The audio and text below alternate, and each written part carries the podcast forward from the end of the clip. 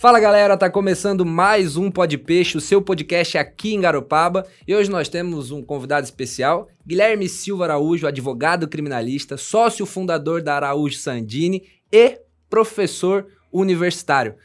Lembrando que esse episódio é um oferecimento Chili Beans Garopaba e tem o patrocínio oficial de Satoru Gi, sushi novo aí em Garopaba. Aguardem, muitas novidades. Gui, muito bem-vindo, irmão. Satisfação tê-lo aqui. Estamos muito felizes. Uh, estamos aqui no estúdio Ginza. Esse estúdio é produzido pelo Ginza. Muito obrigado, Ginza, mais uma vez por contribuir conosco. Gui, bem-vindo. Tu veio agora de uma massagem no Spa Campo. Me conta como é que foi essa massagem aí. E aí, Tafa, inicialmente dizer que é uma satisfação muito grande estar participando, ter sido convidado por ti, pelo pessoal do Pod Peixe, né? E agradeço na tua pessoa e toda a equipe que está envolvida nesse projeto muito bacana, projeto sensacional que, que traz para Garopaba um podcast com conteúdo é, de valor, com, com intenção de conversar com pessoas dos mais variados ramos e sobre os mais variados conteúdos. Então, estou muito feliz de estar aqui, é, sobretudo contigo, que é um amigo de infância, alguém que eu conheço, respeito muito. É, temos aí uma, uma história juntos aí de amizade e estar tá aqui trocando essa ideia contigo é, é motivo de muita alegria para mim. Para nós. para nós. E, cara, massagenzinha, né? Recebi alguns mimos aí de vocês, também agradeço por isso. Então já valeu, só por isso já valeu a pena estar aqui, mas tenho certeza que o bate-papo vai valer ainda mais a pena. É, tinha ontem participado de um júri bem desgastante, bem pesado, na sexta-feira durante o dia todo, e hoje foi essencial. Massagenzinha, relaxou, é, o pessoal lá super atencioso, extremamente, é, enfim, acolhedor. Indico para todo mundo, certamente vou voltar, vou me tornar cliente lá do Campo. E quero ainda conhecer os outros produtos deles, mas muito legal mesmo. E também tive a oportunidade de ir na Chaplin hoje, também. Barbearia aí, Chaplin? Barbearia Chaplin, também como um mimo de vocês, tratamento excepcional lá da rapaziada, ambiente astral. E é isso aí, valeu. Já começo agradecendo aí pela, pelo tapa na, na barba e pela massagem que agora só espero que não venha coisa ruim, né? Tu começou me, me, começou me agradando, agora quero que não, não, não, venha, não venha a parte ruim, né? É que a gente trabalha assim. a gente começa fazendo carinho, traz, dá cerveja, dá sushizinho do Satoruji, dá é. franguinho do Los Pojos, mas depois a gente vai engrossando... engrossando o caldo. É, eu tô muito feliz também, mano. Sei que eu acompanhei dessa essa tua ascensão, né? Eu lembro que quando eu tava indo embora, acho que isso foi em 2008, eu tava indo embora para Natal. E a gente foi de carro, eu passei no posto e tu tava trabalhando no posto de gasolina. Eu acho é. que trabalhava no caixa, eu acho. Isso, isso. E quando eu voltei de Natal, tu já era o Guilherme Silva Araújo, advogado, foda e tudo mais. E, pô, isso é sensacional. Só porque é, esse papo para mim ele é muito interessante, porque esse de, de fato foi um, o período que eu não peguei. Eu peguei quando tu tava trabalhando no posto de gasolina. E quando eu cheguei, tu já era um advogado conceituado massa e tudo mais. Só que essa, essa parte eu não peguei. Ah, como foi a tua ascensão, né, os percalços que tu passou e tudo mais, eu não, eu não peguei. E aí ter a oportunidade de trocar essa ideia agora, para mim é demais, porque é novo para mim também. Não é eu sabendo e dando oportunidade das pessoas saberem. É eu também saber. E aí eu queria começar te fazendo essa pergunta. Por, em, do momento que você pensou em, não, eu quero estudar direito, eu quero ser advogado, enfim se tu queria de fato ser advogado, por que que tu estudou direito e como é que foi esse esse caminho da faculdade, porque Garopaba, para quem não sabe, Garopaba não tem universidade, né? Então as pessoas aqui elas estudam em Tubarão ou em Floripa, né, Florianópolis, e, e aí é um percurso muito cansativo, porque você vai de ônibus e tudo mais. Então eu queria saber o momento que você decidiu fazer direito, por quê? E como é que foi essa tua trajetória até tu ser hoje o Guilherme Silva Araújo, sócio da Araújo Sandini e um cara, enfim, conceituado no meio do direito. Beleza, vamos tentar sintetizar esse, essa trajetória. Eu gosto dessa palavra trajetória, que é ponto de partida até onde a gente está atualmente e o, e o trajeto que a gente passou, aquilo que a gente construiu. Eu fui criado em Garopaba, né, Tafa? Então, é, com um ano, vim para cá com meus pais, vieram buscar... É, tu é gaúcho, né? Eu sou gaúcho, nasci no Rio Grande do Sul com um ano de idade vim para cá, meus pais vieram montar negócio, tentar a vida aqui, a vida estava difícil no Rio Grande do Sul. Como quase eh, uma grande parte dos gaúchos vem buscar em Garopaba aí oportunidade de qualidade de vida e conciliar com o trabalho, meus pais vieram. Cresci aqui, estudei nos colégios da cidade, morei boa parte no centro, depois no Campo Duna. É, e em determinado momento eu comecei a entender que eu precisava buscar uma coisa fora, estudar.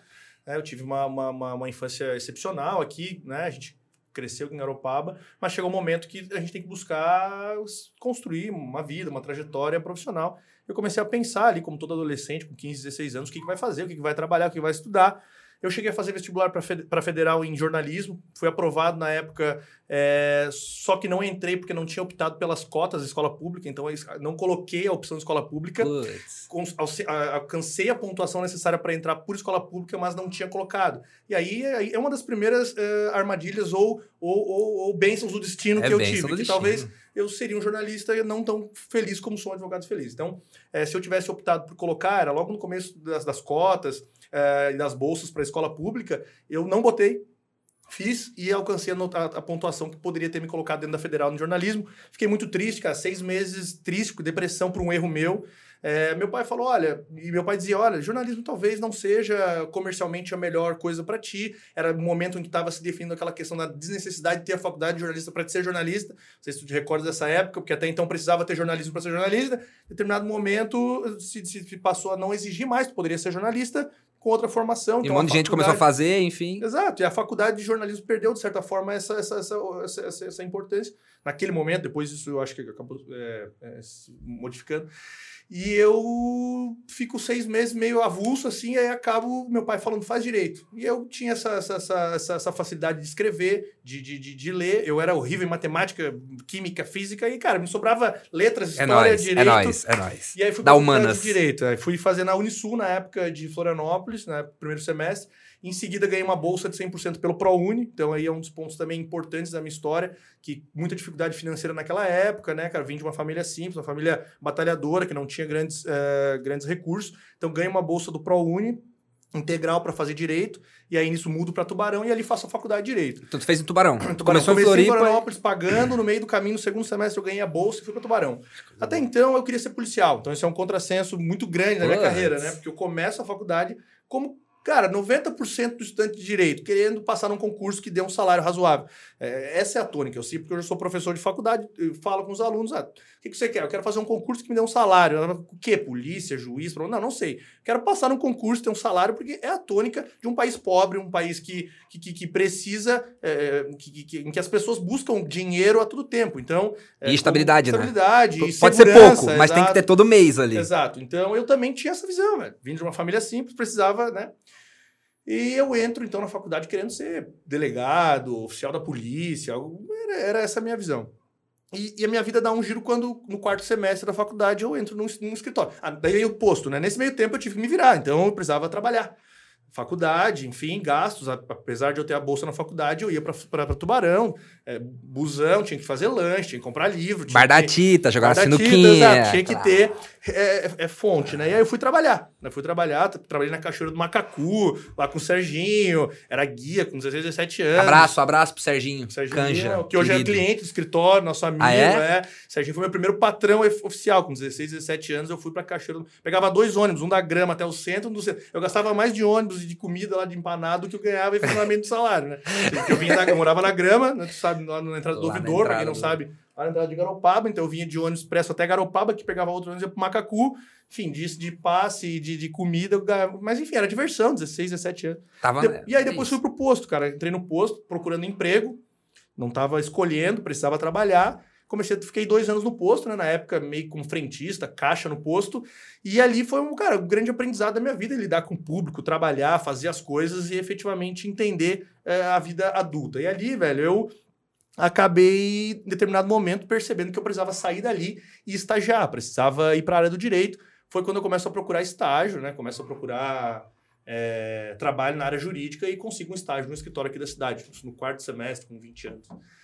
E, cara, ele mudou muito a minha percepção da advocacia, assim. Eu que queria ser um, um, um concursado, queria ser alguém que trabalhasse no governo, que trabalhasse no Estado, eu vejo a advocacia com outra perspectiva. Né? Tu não queria, tu não entrou no curso para advogado, tu não, não via não, isso com não, bons olhos. Tu eu queria vi... ser da polícia. Exato. Eu via a advocacia de fora, né, cara? Então eu via uma advocacia muito proletarizada, muitos advogados passando trabalho. Então eu pensava, ah, não vou fazer cinco anos de faculdade para estar tá catando cliente aí, para estar tá passando perrengue. Então, eu quero estabilidade, quero um salário razoável e tal. E eu vou para um escritório na cidade na época que era um escritório estabilizado, um escritório que tinha bons clientes e percebo, né, estando dentro do escritório, uma outra perspectiva, que era possível ser um advogado e viver da advocacia de forma satisfatória, talvez até mais do que concursado, com mais liberdade, com mais capacidade de crescimento. Enfim, sem teto. Sem ter um teto, enfim. Cara, ali daí eu tive uma história nesse escritório, então foram cinco anos nesse escritório. Fez né? cinco anos. É, fiz, depois fiz de se formar. Anos de estágio, não, quatro anos ainda como acadêmico. Então, uhum. do quarto semestre até o, até me formar, eu trabalhei nesse escritório, dois anos como estagiário, depois fui contratado como assistente, logo passei na OAB e fiquei um ano nesse escritório como advogado associado, né, trabalhando ali junto. Passou de primeira na OAB? Passei, ainda no nono semestre, estava estudando, 21 anos na faculdade, queria, queria logo ser, então precisava, né? Quando eu determinei que eu queria ser advogado, acho que isso foi um dos grandes diferenciais, foi estabelecer uma meta e a partir daquilo ali, cara, não parar, sabe? Assim, com, com eu, não, eu fechei meus olhos para outras possibilidades. Eu estabeleci que eu queria ser um advogado. Quando isso eu internalizei isso, eu fechei portas, eu abri mão de outros objetivos. Eu não queria mais ser policial, não queria ser juiz, eu não queria ser promotor, eu queria ser um advogado. E eu comecei a construir isso lá com 20 anos, entende? 21 anos. Isso é interessante sempre trazer. Isso tinha com 21 anos? 21 anos fazendo estágio no escritório, eu, eu decidi, eu quero isso para minha vida. Eu quero andar de terno, eu quero resolver problemas das pessoas. Eu, eu, eu, entendi que ali era o meu lugar, a advocacia. Não, é, não sabia a área ainda exatamente, mas a advocacia. Porque o escritório que eu trabalhava era um escritório empresarial, um escritório civil e tal, fazia família. Eu sabia que queria ser advogado. Não queria. Eu queria estar do lado do balcão que representa as pessoas. E não dentro do, do, do Estado, dentro da estrutura do Estado. Eu queria estar postulando no Estado. Eu não sabia a área ainda.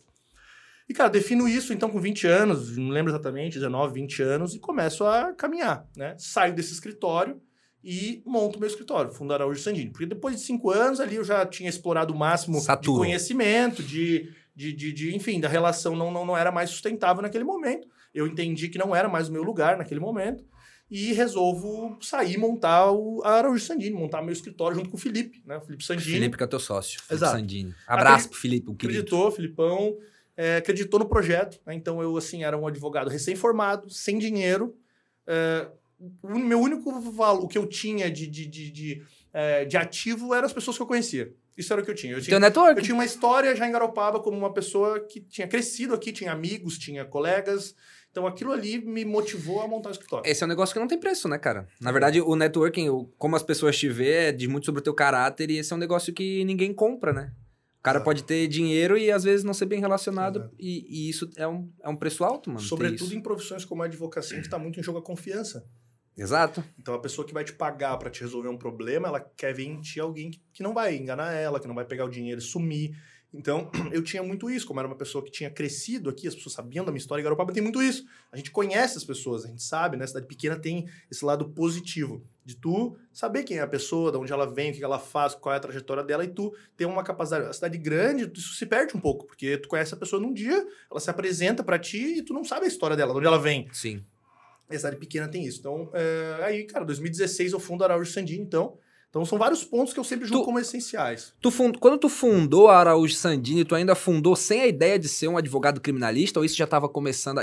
Qual foi o momento que tu falou assim, cara, eu vou ser advogado criminalista? Mas antes disso eu queria te fazer uma pergunta. O lance, quando tu vai se formar médico, a, a ideia é logo o jaleco, né? Tu é um estudante de, de medicina já quer logo meter o jaleco e sair na rua. Sim. Vai almoçar, vai almoçar de jaleco.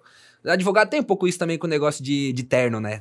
Porra, eu vejo vários estudantes que vai. Os caras vai, vai pra faculdade de terno, mete logo a beca. É um pouco, é um pouco isso também, né? Eu acho que eu teria isso, cara. E eu, eu, eu era zoado. E isso é engraçado que esse tempo eu encontrei uma colega ela tava na balada, ela tinha tomado um, um pouco, ela falou pra mim assim: a gente ria de ti, porque tu ia de terno pra faculdade. A gente achava que tu já. Hoje a gente vê que tu tava certo, porque tu já desde aquela época tava se vendendo.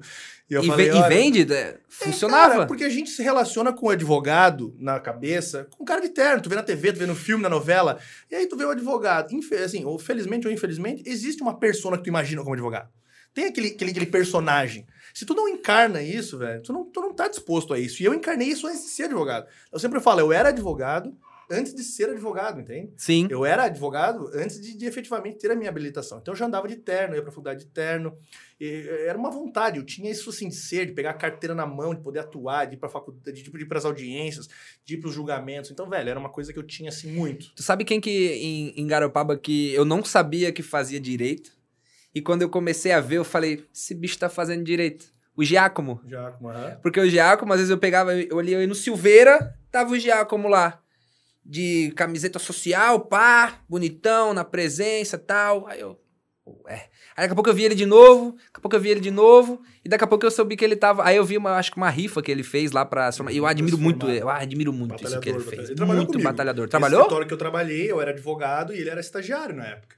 Ficamos trabalhando um, dois anos juntos, assim, nesse escritório que eu trabalhei. Depois ele saiu, foi para outro escritório, enfim, mas até hoje tá na luta. Muito, muito batalhador. E eu, e eu descobri que ele tava fazendo advocacia por causa da, da maneira como ele tava se vestindo, na estileirinha. O da- terno é engraçado porque assim, tu vê o cara de terno à noite, ou ele tá saindo da missa, ou tá saindo do escritório. Então, assim, às vezes. eu- Pastor. É, ou tava formatura, as pessoas pegam pé, porque daí eu, eu ia de terno e ficava o tempo todo, saía, ia pro bar de terno, daí as pessoas pegavam no pé, enfim, tá ou tá vindo da formatura, ou tá vindo do casamento, ou tá vindo ou é advogado, ou é pastor, ou tá querendo enganar alguém. Eu sempre pego no pé. O cara que sai de terno de casa de manhã, ele precisa vender, né? Sim. Então, assim, é, é- é- Mas é um símbolo, né? Eu, obviamente, que se eu pudesse escolher, se eu pudesse escolher, eu trabalharia de bermuda e chinelo o dia todo, de camiseta. Mas é, há, há- há essa cultura, há esse simbolismo no direito e a gente precisa se adequar. Então eu, eu procuro, né, dentro do escritório, é, é, pedir para o pessoal orientar que o, o cliente espera o seu advogado bem apresentado, o seu Claro. advogado né, Isso influencia. alinhado. E- É, eu vejo teus stories lá com várias roupas no elevador. Eu acho aquilo muito foda. Você E pô, deve ser muito do beca, caralho né? isso daí, E mano. aí, além do terno no júri, que era simbolismo do júri,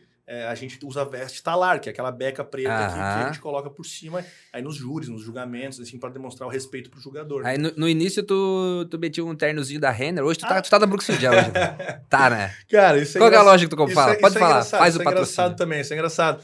Porque realmente, cara, no início, assim, a gente sem dinheiro, usando terno, né, irmão? Assim, então, a gente pegava e ia onde dá. Terno da Renner era aquele que era quente no verão, é frio no inverno, e tu não consegue se mexer.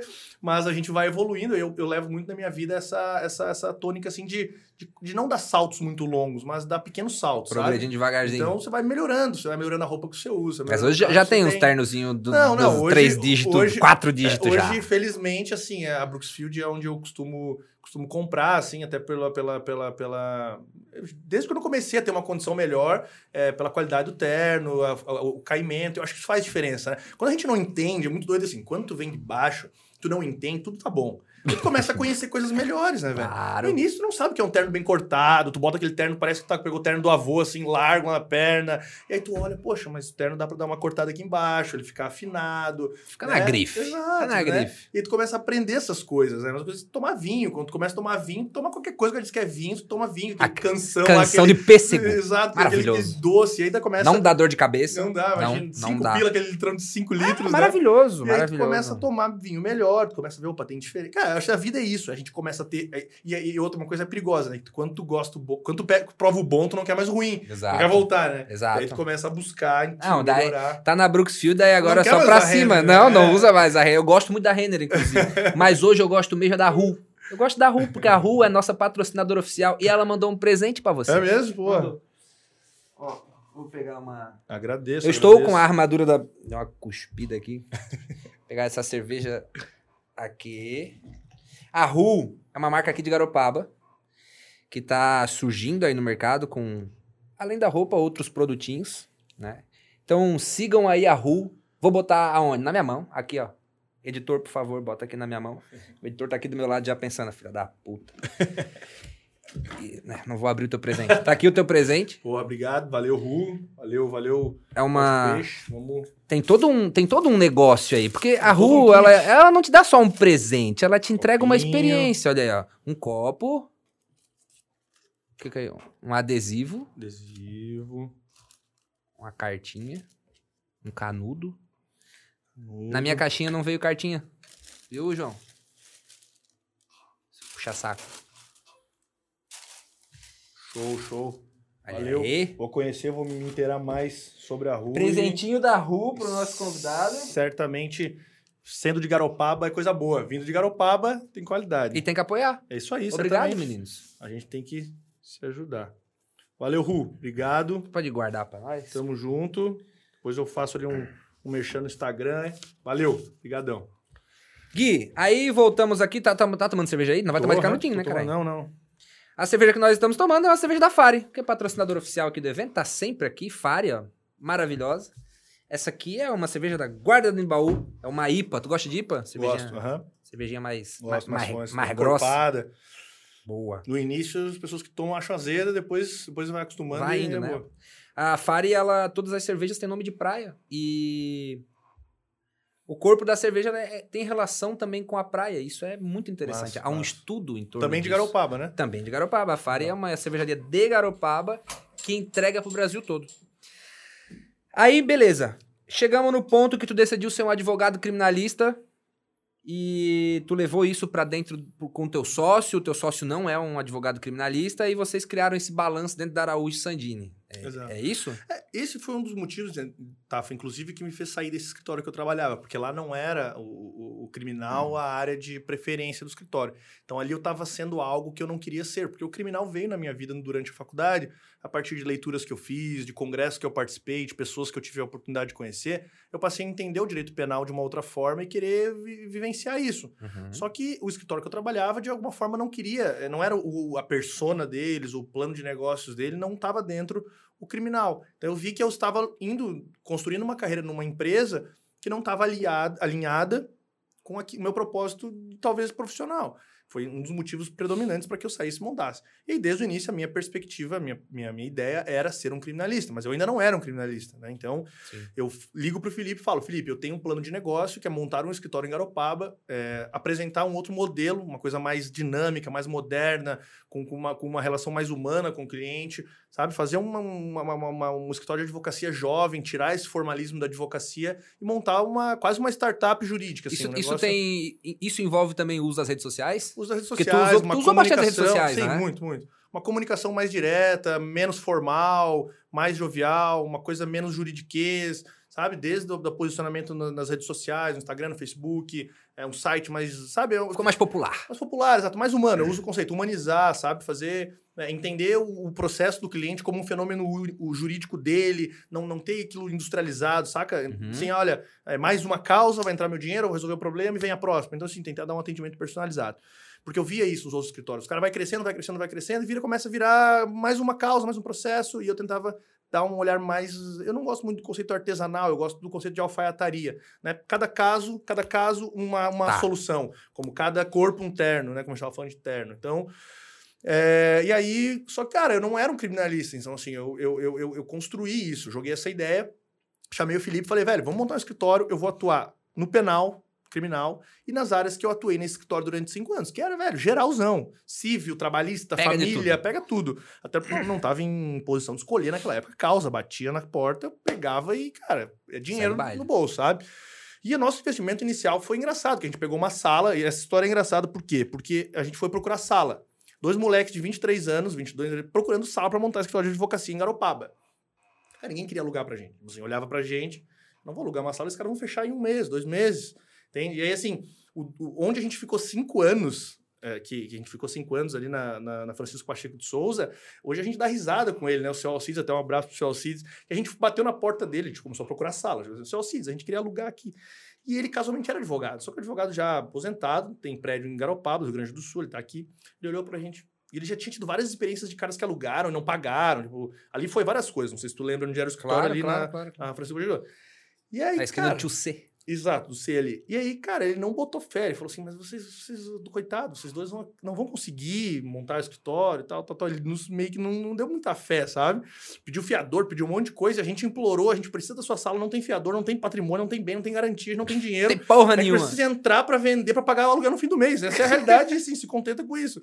Sei que o cara ficou com pena da gente, tá? E deixou assim, falou, tá, vamos botar esses guris, cara. E dali a gente pagou o primeiro aluguel e nunca atrasou nenhum aluguel, reformou o prédio e a gente construiu uma história de amizade com ele. Hoje Ficaram cinco anos ali naquela cinco anos naquela sala, né? Depois a gente reformou, era uma sala grande. A gente começou assim, tu entrava na sala, era duas, eram duas mesas lá no fundo, duas poltronas, uma cafeteira, não tinha divisória, não tinha nada, era assim, um terror. Não sei, como, não sei como as pessoas me contratavam, assim. Acho que era pena mesmo. assim, A pessoa chegava lá e falava assim, ah, vou, dar, vou contratar esses meninos aqui, porque, cara, não, não tinha, assim, era sem estrutura. A gente era jovem, cara de menino, não tinha história na advocacia, não tinha família na advocacia. Mas, enfim, é, o negócio foi acontecendo. Não tinha o que apresentar além da Cara, sinceridade. Botamos, me lembro assim, a gente botou uma, botou uma, uma, uma película preta, parecia assim um negócio horrível, assim, não tinha arquiteto, não tinha nada. Mas as coisas foram acontecendo, velho. E aí ali a gente começou, comecei atendendo todas as áreas no início, civil, família, trabalhista e tal. E aí comecei a funilar minha carreira pro criminal. Aí eu, eu- ali eu estabeleço que eu quero ser criminalista, começo a fazer o quê? É, delimitar meu conteúdo, começo a gerar conteúdo, né? Fui estudar, fui fazer especialização, fui integrar comissões da OAB, associações e começar a me posicionar como criminalista. Criar um corpo de Exato. criminalista. E começar a ir pra internet, me manifestar sobre assuntos polêmicos que tinham. ah, Né? O criminal tá sempre em pauta em várias situações. Então, fui para que as pessoas vissem que eu era criminalista. E paguei um preço por isso, porque o criminal ele tem uma, uma pegada, eu ame, ame ou, ou odeio, né? Odeio. Então, assim, eu, eu, eu comecei a atrair eh, pessoas que gostavam do criminal, automaticamente rejeitar pessoas que não gostavam do, do criminal. E, velho, ali as pessoas começaram a me procurar. E aí tem uma situação que é, que aí a gente pode até conversar depois, mas enfim, que é o meu primeiro grande caso de repercussão, né? Que é um caso de Imbituba, que sai na TV. Vamos enfim. falar, vamos, esse caso é um caso que eu não sei nada sobre ele. Eu só sei que foi um dos primeiros, foi o primeiro ou foi um dos repercussão, não, não. primeiros? Foi o primeiro caso, de assim. repercussão Exato, que já como criminalista. nacional, exato. Antes disso, a gente já fala da Chili Beans Garopaba. Tá aqui na TV. Chili Beans Garopaba é patrocinadora oficial desse podcast. E ela não é só óculos escuros, gente. A Chili Beans, ela é aqui, ó, armação. Essa armação, ela é da Chili Beans.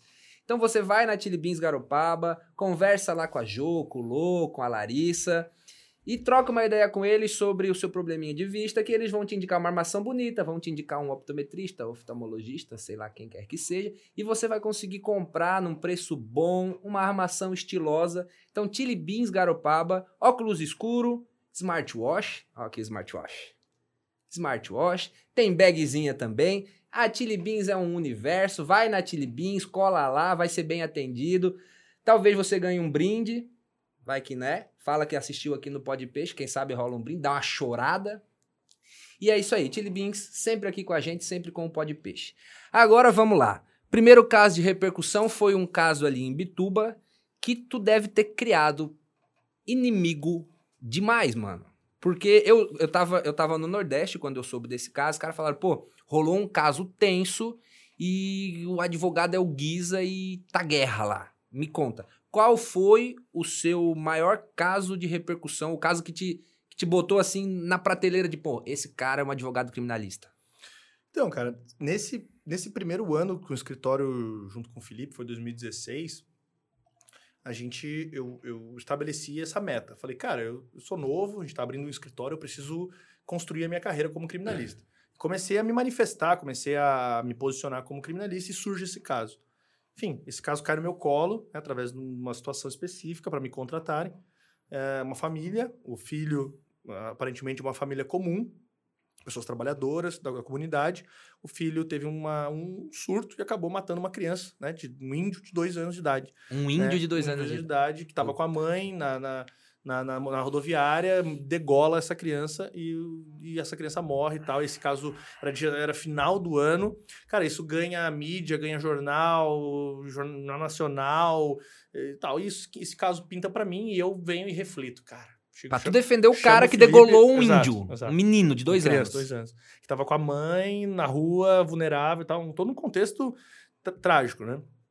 E, cara, eu sento com o Felipe e falo, e aí, Felipe? O Felipe fala, cara, esse caso aí vai nos trazer muita dor de cabeça e tal, e as pessoas vão nos julgar, enfim. Mas eu refleti e falei, velho, eu liguei para um, um guru meu, que é o Jader Marques, que hoje é o advogado do caso da, da Boate Kiss. Né? Hum. Liguei pro Jader, que era meu professor de cursos, era um cara que eu acompanhava há muito tempo e que era, tinha atuado em muitos casos de repercussão. Atuou no caso do, do menino Bernardo, do lado do médico Leandro Boldrini, que, que é acusado de matar e enterrar o filho. Atuou no caso.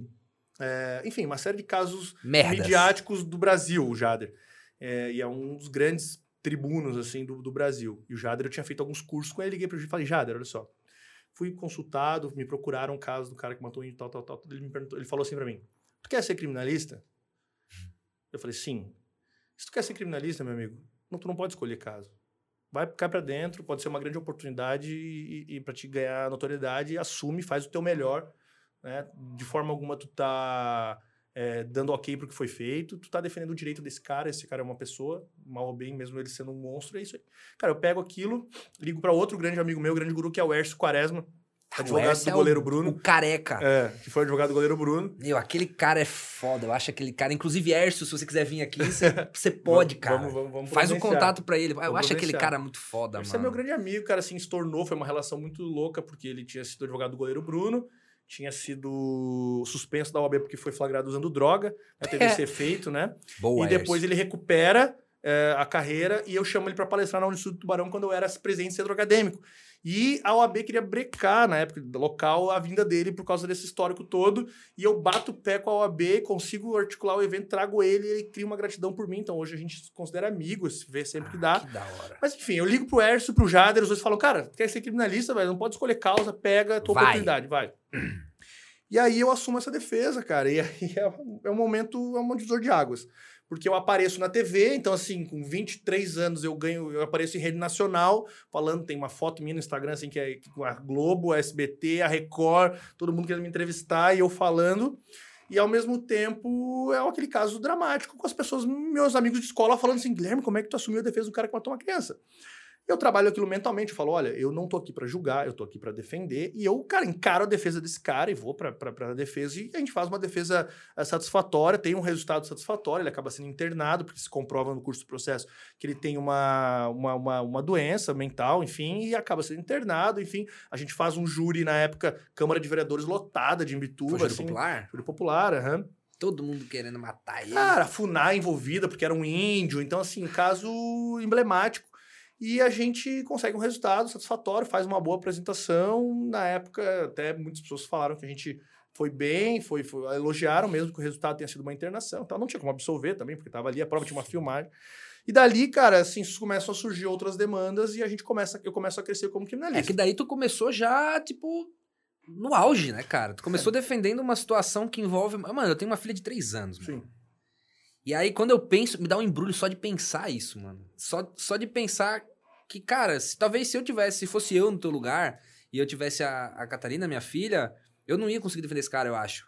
E talvez por isso que eu nunca seria um advogado, porque eu acho que tem que ter muito estômago, mano. Sim. Tem que ter muito estômago de, de tu conseguir olhar com, com isenção, de tirar o coração e trabalhar só com a razão nesse Sim. sentido, porque eu imagino que nesse processo, brother, tu deve ter, deve ter doído em ti também tu olhar para aquele cara e tu saber que, sei lá, mano, o cara degolou uma criança de dois anos, mano. Sim. Deve ter sido muito bizarro. Cara, é um processo... Como é que foi men mentalmente para ti isso? Isso te abalou? Ou quando. Porque às vezes é isso, né? Hum. Acontece contigo essa situação e ou tu sofre um dano e tu repensa, ou tu fala, mano, eu faço isso aqui com tranquilidade. Sim. Eu vou conseguir. Se, eu, se passou isso aqui, eu sei que eu vou dar salto grande. E parece que sim, parece que tu conseguiu administrar isso porque dali para frente tu pegou vários casos gigantes. Sim, sim. Né? E que com certeza doeram, doeriam se fosse numa pessoa que não é tu. Mas eu acho que eu comecei pelo inverso. Eu comecei pelo mais grave. Depois dali eu nunca peguei algo assim tão chocante, vou dizer.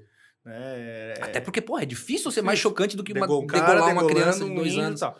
Mas assim, cara, eu internalizei, eu tentei racionalizar a coisa, sabe, tá? Eu pensei assim, olha, é...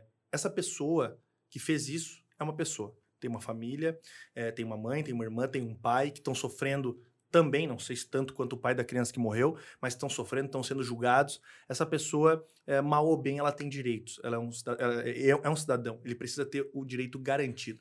E eu entro nesse processo com essa cabeça dizendo assim: olha, eu preciso defender apenas que ele tenha direito a um processo justo. Eu não preciso de entrar para livrar ele, não preciso entrar para que ele saia pela porta Você tem que garantir frente. o mínimo de direito que ele tem. Exato. Eu preciso dar dignidade minimamente para que ele tenha um processo justo. Eu internalizo isso, é, pago esse preço e a partir dali, cara, eu, eu passo a cada vez mais adquirir essa percepção de que o advogado ele está ali para ser contra poder. Porque o poder do Estado está ali para ferrar as pessoas, no sentido de processá-las, né? O Estado está ali para processar as pessoas, independente do que elas fizeram. E é preciso ter alguém que vai ter a coragem de ser contra poder, independente do que as pessoas fizeram. Qual, nesse, porque até, até então, até esse caso, você era o Guilherme Silva Araújo, um moleque que veio de baixo, que passou os seus percalços, que se formou, que montou um escritório e que, pô, era um cara bem quisto, um moleque, porra, batalhador, novo. Agora... Do momento que você passa a defender esse cara que degolou uma criança de dois anos, que era um índio, você deve ter pagado o preço. Qual foi o preço mais caro? Como é que foi, depois disso, andar na rua, sair na rua? Teve amigo teu que deixou de falar contigo? A tua relação com, sei lá, com policiais, por exemplo. O que que, o que, que mais te machucou nesse processo? Porque eu tiro muito para mim também. Quando eu me posicionei politicamente, eu perdi a maioria dos meus familiares, por exemplo. Né? Se isso dói ou não, é outra situação. Sim. Mas para ti, teve alguma coisa assim que tu falou, cara, esse preço ele doeu um pouco? Uhum. É, assim, Tafa, eu sempre na minha vida é, nunca, sempre, nunca gostei de nadar com a maré. Sempre fui um cara que tive personalidade, não tive nenhum problema de, de algum modo, é, contestar o status quo que eu estava posto. Uhum. Então eu nunca fui um cara padrão, assim, de ter que ir com a maré, de ter que me submeter àquilo que os outros estabeleciam. Então, de sempre modo... foi um cara de personalidade. Isso é, é teu. É meu, é, é, meu ser um, ser um cara de alguma forma subversivo, você pode usar essa, esse termo. Ser alguém que, que tem senso crítico, que pega a coisa que está posta e contesta. Diz, olha, por que, que eu tenho que ser assim? Por que, que eu tenho que me, me, me submeter ao que estão dizendo? Eu preciso analisar, né? Então, quando isso acontece, velho, são vários fenômenos. Muitas pessoas me parabenizam, Cara, parabéns pela coragem, parabéns pelo posicionamento na TV, vi você falando, entendo que é o teu trabalho, entendo que tu não tá apoiando o que essa pessoa fez, entendo que tu tá só garantindo os direitos. Pessoas que tinham uma capacidade maior de discernimento me falaram isso. Muitas. Foi a menor parcela? Acho que foi meio a meio. Meio a meio? É, meio a meio. Muitos parabéns, muita gente, poxa, legal ver o Guilherme daqui num caso desse e tal. Muitas também falavam bem, mas por trás pensavam alguma outra coisa, Sim. sempre tem, né? Sim. Mas o que me chocou muito foi um dia que eu parei no posto que eu trabalhava, né, para tomar uma cerveja ou me abastecer, e um amigo meu de infância é... chega e fala para mim assim: Cara, tô chateado contigo. Tô chateado contigo. Uhum. E eu falo: Por quê, Fulano? Que ele fala assim: Pô, tu defendeu aquele cara lá. Isso já tinha passado um pouco caso, assim, um ano. Tu defendeu o cara que matou aquela criança, cara. Como é que tu teve capacidade de fazer isso? E, eu, e era um cara que me conhecia, sabe, velho? Um cara que me conhecia, um cara que sabia da minha índole, sabia da minha, da minha honestidade, sabia da forma com que eu encaro o mundo. E ele, imagina, eu pensei, se esse cara que é meu amigo ficou chateado, imagina as pessoas que não me conhecem. Só que aí eu fiz um trabalho de, cara, tentar desconstruir isso ao longo do tempo. Então eu comecei a conversar com as pessoas. Falar, olha, é, eu não estou apoiando o que ele fez, eu estou defendendo um processo justo. É, eu, inclusive, o aconselhei na época a confessar o crime. Porque, cara, na época eles não tinham nem autoria desse crime. Eles tinham preso um cara, prendido um cara errado, esse, e, e o acusado efetivamente foi preso depois. E eu falo para ele, confessa. Eu previ que ele precisava de tratamento na época. Então, cara, é, eu acho que foram várias sensações. Sensações de pessoas que apoiaram, sensação de pessoas que me julgaram, mas isso que tu trouxe de pessoas que não me conheciam reafirmaram uma persona do Guilherme Defensor de Bandido, mas... que eu vim desconstruindo ao longo do tempo. Porque muitas dessas pessoas vieram me a precisar. Isso é um fenômeno muito louco que aconteceu comigo. Porque lá de 2016 até agora, esses cinco anos, muitas pessoas que viraram de algum modo as costas para mim Muitas pessoas que me olharam atravessado Te julgaram. tiveram o primo preso, a mãe com problema criminal, o pai com problema criminal. E tiveram que te buscar. Procurar. Então era um efeito meio assim, amo, eu amo, amo e odeio, sabe? Amor e ódio. Porque, querendo ou não, um caso desse, as pessoas gostem ou não, tu te projetou. Vendo meu desempenho Eles podem não caso. gostar, mas, pô, o cara tá lá, mano. E aí, quando a coisa ficou feia, mano, o Guiz é o cara foda. Eu não gosto do que ele fez, mas ele é o cara foda. Muitas e, pessoas. A, e a tua sensação, eu imagino, a tua sensação foi assim mano, agora eu tô no jogo. Foi essa a sensação, Exato. né? Tu é, sentiu me isso. Me conheceram. Né? Agora, agora, agora eu me projetei. E aí, óbvio que agora não é só que... isso. E assim, também falo, Tafa, não foi. Eu sempre gosto de falar, né, que, que vencer na vida, se é possível dizer assim, ou ter sucesso, é uma combinação de você ter oportunidade e ao mesmo tempo você estar tá preparado para a oportunidade. Né? O Maquiavel fa fala muito isso, né? Da virtude e da fortuna. Você tem que ser afortunado, você tem que ter oportunidade, as coisas têm que acontecer, mas ao mesmo tempo você tem que ter virtudes para poder quando vem essa oportunidade. E quando eu pego esse caso, não é o Guilherme que surge naquele momento, é um Guilherme que vem se preparando a tempo. Já estava num caminho para aquilo dali. E que quando se depara com essa oportunidade, vai para a TV, tem entrevista minha, eu, cara, assim, um moleque com 23 anos, uma pressão sinistra falando no jornal. Eu vou querer, eu vou querer saber do depois, porque agora a gente vai entrar com o sushi, porque eu tô com fome. E nós temos o patrocínio do Satoru Gi, que vai trazer um sushizinho para nós. A Duda vai trazer, nossa Boa. produtora querida. Depois eu vou querer saber sobre o Guilherme de hoje e o Guilherme nesse momento, assim. Beleza. Entra um, um sushizinho, olha aí. Olha ele. Isso aqui é o que? Teriyaki? É, shoyu. Pô. Ele não trouxe teriyaki, não. Olha isso, bicho. Tá bonito, tá bonito. Gosta de sushi, Gui? Gosta? Gosto, pô. Verdade, num sushizinho. Satorogi, muito obrigado. Muito obrigado. Gui, o que que acontece? O Guilherme, quando se formou, se tornou um advogado criminalista, tinha até 23 anos. Quantos anos você tem hoje? 30. 30 anos. A minha idade. 91? 91. De que mês, tá? Novembro. Novembro. 13 de novembro. Eu sou de maio. O que que acontece, Gui? Eu imagino que hoje tu, né? Quantas unidades da Araújo Sandini são? Cinco. Você- hoje você tem cinco unidades da Araújo Sandini, É. você tá com 30 anos e você tá muito bem, você é um cara que todo mundo respeita, goste ou não, mas todo mundo respeita, um cara bem sucedido, um cara que gere muito bem a sua empresa, um grande gestor, eh, eu vejo isso e vejo as pessoas falarem isso, cara que tem o respeito sobretudo dos próprios colaboradores.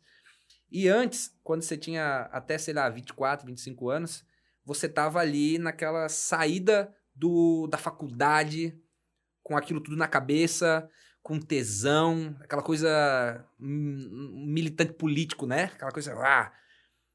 E provavelmente nesse percurso, muitas coisas mudaram pra você. Qual que é a maior diferença hoje entre o Guilherme daquele momento dos 22, 23 anos e o Guilherme hoje dos 30 anos? Quais, quais erros você vê que você cometeu que foram bons, ok, parte do processo, mas que hoje você não faria mais?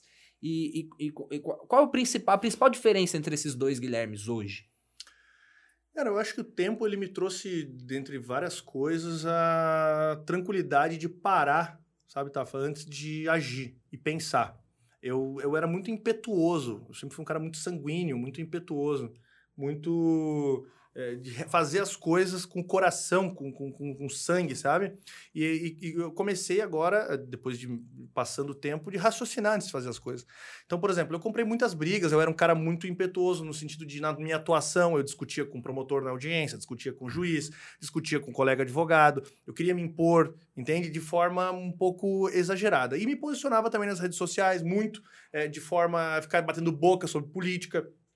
Coisas que eu vi que, de algum modo, não me agregavam né, e me prejudicavam. Então, a minha visão hoje é, é- é entender o que vale e o que não vale, quais brigas va que, eu, que, eu tenho que, que, que comprar e não comprar. Então, eu posso dizer assim que brigar menos, né, estabelecer uma, uma visão mais, mais racional das coisas, acho que é a grande, grande diferença aí do, do Guilherme daquela época para o Guilherme de agora. Porque aque- aquele, aquele Guilherme era um Guilherme que tava com vontade, né, bicho? Tava querendo mostrar Expressivo, serviço. exato. E eu lembro que tu era. Porque eu sempre fui tretador na internet.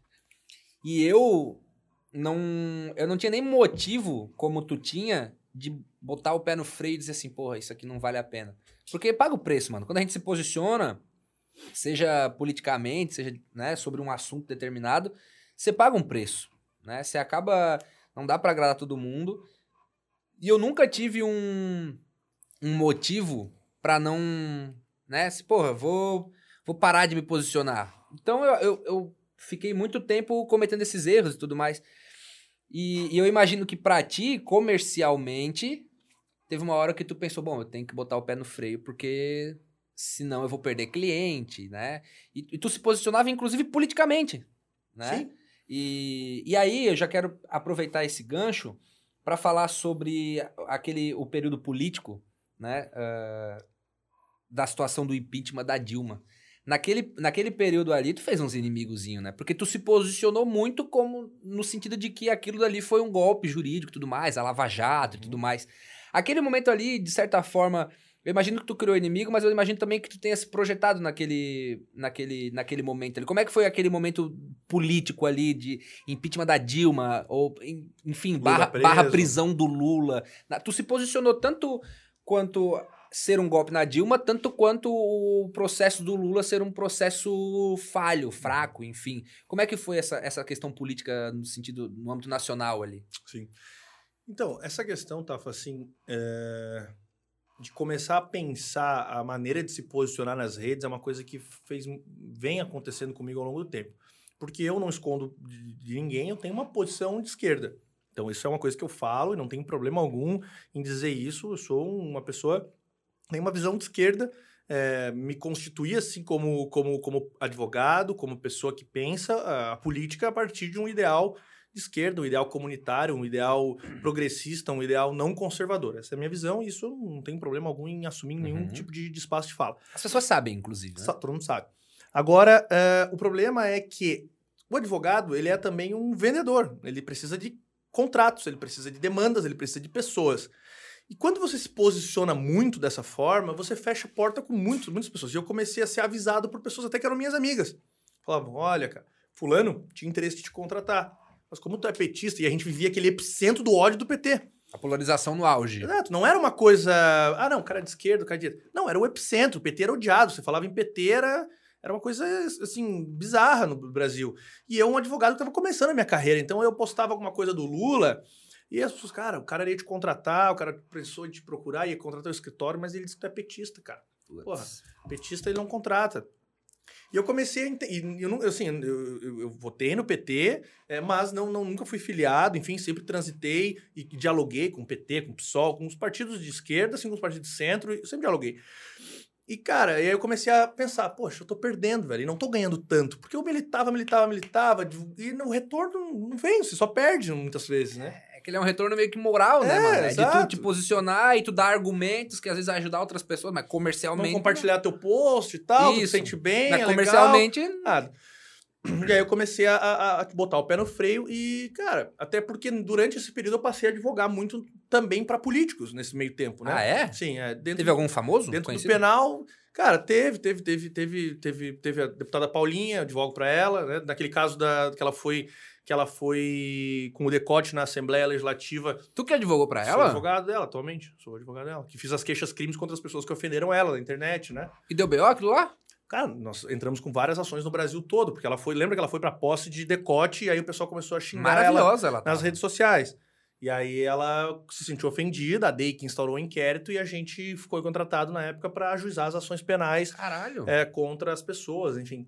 E tive outros, outros políticos que eu defendi, mas aí são questões que é importante manter em sigilo, que são Sim, processos sim, sim. Alcatraz, é, hemorragia, saldo negativo, que são operações de penal econômico, porque daí depois na minha carreira eu fiz uma- um giro. Eu, eu comecei com o penal tradicional. O que, que é penal tradicional? Homicídio, Roubo, estupro, estupro. furto, tráfico e tal. Isso é penal tradicional, penal de rua, né? E com um determinado momento de crescimento, virando professor, fazendo mestrado, é, estudando, Aí tu começou a assumindo posições, exato, assumindo posições na OAB, comecei a ganhar mais hum, é, visibilidade E dinheiro. E começo, exato, a pegar causas maiores, a pegar causas, porque o penal é o penal do cara que furta uma galinha e do cara que desvia 10 milhões. Isso é direito penal. Entende? Ele precisa de um criminalista. E aí eu começo a, a, digamos, elitizar um pouco. E os crimes de colarinho tipo- branco, tu começa. Exato. É o penal econômico que a gente chama, né? Tá. Então eu deixo um penal tradicional, quer dizer, deixo não, continuo com o penal tradicional, sobretudo aqui em Garopaba, que a minha unidade de Garopaba é a inicial, então aqui eu tenho um- uma clientela de maior recorrência. E quando eu vou para Florianópolis e chego lá como professor de graduação, né, depois eu passo no processo seletivo, vou dar aula na Estácio, depois começo a dar aula em pós-graduação, e aí em Florianópolis eu começo a conhecer um outro, um outra- um outro perfil de cliente, começo a alcançar clientes maiores, clientes melhores, operações grandes. Hoje a gente, nosso escritório, está nessas maiores operações policiais que envolvem deputado estadual, que envolvem governo do estado, que são essas que eu te falei, operação saldo negativo, operação Alcatraz, operação hemorragia, que são operações como a Lava Jato, por exemplo, só que aqui em Santa Catarina, nosso escritório representa pessoas ali, agentes políticos, servidores públicos, empresários que estão ali. Então, hoje o nosso foco, meu foco, ele é o penal econômico, é a advocacia de agentes políticos, agentes públicos e eh, empresários Isso- que são envolvidos em crimes. Isso né? é o auge do, do criminalista? Cara, eu acho que não tem um auge, sabe, Tafa? Eu acho que, que você. É que a minha ideia hoje, eu sempre falo, ela não é ter mais clientes. É ter clientes mais qualificados, entende? Uhum. É, é- é- é entregar valor aos meus contratos. É, mas o que eu quero dizer é que tipo, não, é, não é simples para um escritório de advocacia chegar a advogar nesses grandes casos de, de colarinho branco, enfim, nesses. É, Imagino que Araújo e Sandini, para ter chegado ali, é porque, né, são É sinistros. uma construção, é uma É. construção, né? Você vai advogar para uma pessoa, que vai indicar para outra pessoa, que vai ter um problema para outra pessoa. Eu acho que não tem auge, né? Você vai pegar a sua- auge. Auge, por exemplo, o Zanin que advogou pro Lula no processo da, da, da- da- do Lula, conseguiu é anular. foda. aí é auge, gente tá falando de auge, né? Estamos falando aí de. Então, cara, mas voltando aí à questão política ali, né? Zanin. É, mestre, né, cara? Zanin é Manja muito. Ídolo. Isso. Velho, ali eu pego e. E é bem o momento que eu tô virando professor, fazendo mestrado, é o Pera aí. momento. Professor, antes de tu falar do professor, cervejinha, acabou a nossa cerveja. Pelo amor de Deus. Traz outra praia pra nós, pô. Essa aqui é a. Que praia é essa? Vamos ver que praia é essa. Fare não é uma praia, é um bicho. Fare baleia franca. É uma apa. Eu vou misturar. Foda-se. Não tem problema. Cerveja boa a gente pode misturar que não dá ressaca. Eu tomar Tomei um engove antes. Não, mentira. Não tomei engove. Essa cerveja aqui, ela não dá ressaca. Depende, né, Gui? Tu gosta de tomar uma cervejinha, né, Gui? for uma ou Tu, tu dez, gosta da né? baladinha, né, Gui? Gosto, tu é da gosto. revoadinha, né? Gosto. Que tipo de música tu gosta, assim? Cara, eu sou. Um da- rapzinho. Sou underground, né, velho? Eu cresci na rua. então, assim, basquete. É, basquete, skate, né, cara? Tu sabe? Tu gente? é, tu é.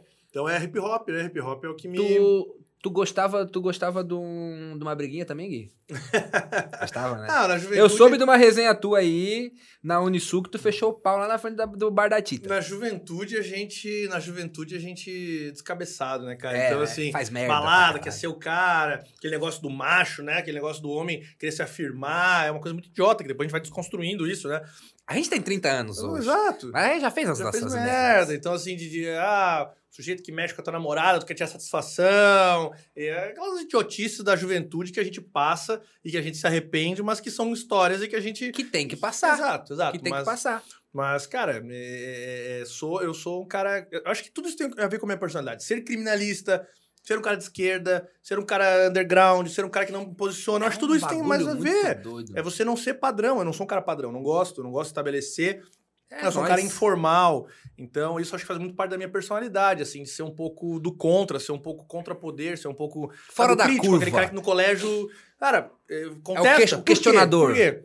Né? Porque as pessoas- as pessoas nos apresentam, apresentam cenários, a gente tem sempre duas opções: pegar esse cenário e aceitar, mas aquele cenário geralmente é positivo só para quem apresenta. né? Sim. Quem apresenta um cenário quer aquele cenário para ela. E aí, é, é- quem é a pessoa crítica? A pessoa crítica é aquela que pega o cenário, pega aquilo que tá posto, reflete, analisa se aquilo é bom para todo mundo e diz: olha, não concordo. É, eu acho que isso faz muito, muito, muito, tem muito a ver com a minha profissão. Mas vamos só para concluir a questão do Lula e Dilma. Maravilha. O do Lula, se tu quiser ficar o dia todo falando, a gente pode. Não tem problema nenhum. Cara, Lula e Dilma é bem. Assim, eu tive a oportunidade de ir pra TV, né? Então, assim, eu dei uma entrevista ao vivo na época, acho que na RIC, é, na, na Record, sobre a sentença do Lula. Então, assim, eu consegui construir uma autoridade em algum momento da minha carreira que eu era fonte de alguns jornais é, para falar, como professor de direito penal, como advogado criminalista, sobre a sentença do Lula. Então, eu, eu com logo jovem, com 25, 26 anos, eu tô na TV, em rede, em rede nacional, falando sobre a sentença do Lula. Então é uma coisa muito legal, mas eu preciso me policiar nesse momento. Porque eu não posso ser um militante ali, eu sou o Guilherme professor, entende? E aí eu passo por um outro momento de reflexão e de estabelecer, obviamente, uma crítica técnica, mas ao mesmo tempo não não não não não não, não deixar totalmente de lado as minhas convicções políticas.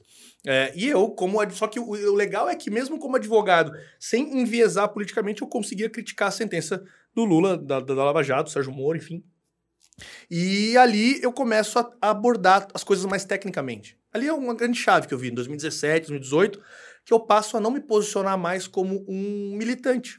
né? Eu passo a me posicionar como um professor de direito penal, que tem eh, livros escritos, que, é, que tem mestrado, que entende direito penal, que sou fonte de- do G1. Hoje o G1, quando vai falar alguma coisa sobre criminalidade, ele me consulta para eu dar uma opinião. Ô, louco. É, então, assim, são coisas que eu, Está em outro patamar, né? O cara tá de X5, mano. eu passo a... Não, isso é detalhe, né, Isso é cara? detalhe. Isso aí o banco financia, velho, o qualquer banco um. financia. Aí o banco financia. É, tá Mas o legal, mas mais legal do que a questão patrimonial, de construir uma carreira, é, uma, uma carreira, vamos dizer, financeiramente sustentável, é você ser ouvido, sabe, Tafa? É o G1, que, porra, é um portal, o maior portal. Se o G1, a repórter do G1 me ligar e falar assim: olha, doutor Guilherme, professor Guilherme, a gente vai fazer uma matéria sobre quantidade de feminicídios no, no, no, no Santa Catarina, reduziu, eu quero saber a tua opinião como professor, como fonte. Que foda Entende? isso. Então, eu quero saber. Isso é muito doido e, e- e- me, me traz. Não, tá- eu não ganho dinheiro com isso, não ganho nada, mas Porra, isso mas- afirma que o que eu tô falando faz sentido. O que eu Claro. tô pensando e. Isso te valida, né, mano? Como Exato. profissional. É. Então é isso. De Foda. lá pra cá, velho, de lá pra cá eu acabo é, é, reduzindo um pouco então a minha crítica política e sendo uma crítica mais técnica. E aí eu passo a gerar, a gerar minhas manifestações muito mais é, voltadas para Isso te dá mais credibilidade também, né? Porque Exato. tu não, não é o cara, não é o Guilherme cara de esquerda, né? Militante. é. É, o, é o Guilherme que tá falando ali como profissional. Exato, Né? exato, exato. Ah, Gui, a gente vai fazer agora o Peixe a Peixe. É um oferecimento Chaplin, barbearia Chaplin, que deixou nós bonito. Bonito não. Arrumado. Arrumado, tentaram, né? Tentaram. É, arrumado. Tentaram, Deixou tentaram. nós visivelmente Que é difícil, melhor. essa missão aí é... É, mas, né, a gente, a gente dá nossos pulos, né? A gente dá nossos pulos. Fez a barba do Gui, meu É. cabelinho aqui. Chaplin, muito obrigado, os meninos. Leandro, eu fui lá, fui lá pra me divertir, perdi na sinuca, fiquei bolado. Pô, Enfim, né? Mas, Foi legal, foi legal. A galera atendeu super bem lá. Um abração também. Leandro, nós- eu quero revanche. Ser Só pra constar. E o peixe a peixe é, né, é o tete a tete, que a gente Uhum. chama de peixe a peixe. Eu vou fazer 20 perguntinhas que elas são assim, ó, papum. Tu tem que responder sim ou não, ou a pergunta, Beleza. tá? Toma um gole aí. Tá. Sim ou não? Só sim ou não. É, não tem. O que tu, que- o que tu não responder sim, não fica nervoso. Tá. O que tu responde, o que tu não quiser responder sim ou não, a gente vai dissertar sobre. Entendi, entendi, entendi. Entendeu? Vamos lá. É hora de tu se comprometer. Agora tem que sujar um pouco o pé, não é assim. Os ah, alunos da faculdade pegarem isso aí. vai falar- Exatamente. Rodar nos grupos da faculdade. Exatamente. Ah, o professor lá no podcast se fudendo. é, alunos do Gui. Prestem muita atenção nesse quadro. Esse é maravilhoso. Peixe a peixe com Guilherme Silva Araújo, advogado criminalista, fundador da Araújo Sandini e professor acadêmico. Atenção, alunos, a hora do professor de vocês se ferrar. Vamos lá. Não, mas é de boa, pô. De é de boa, vamos lá.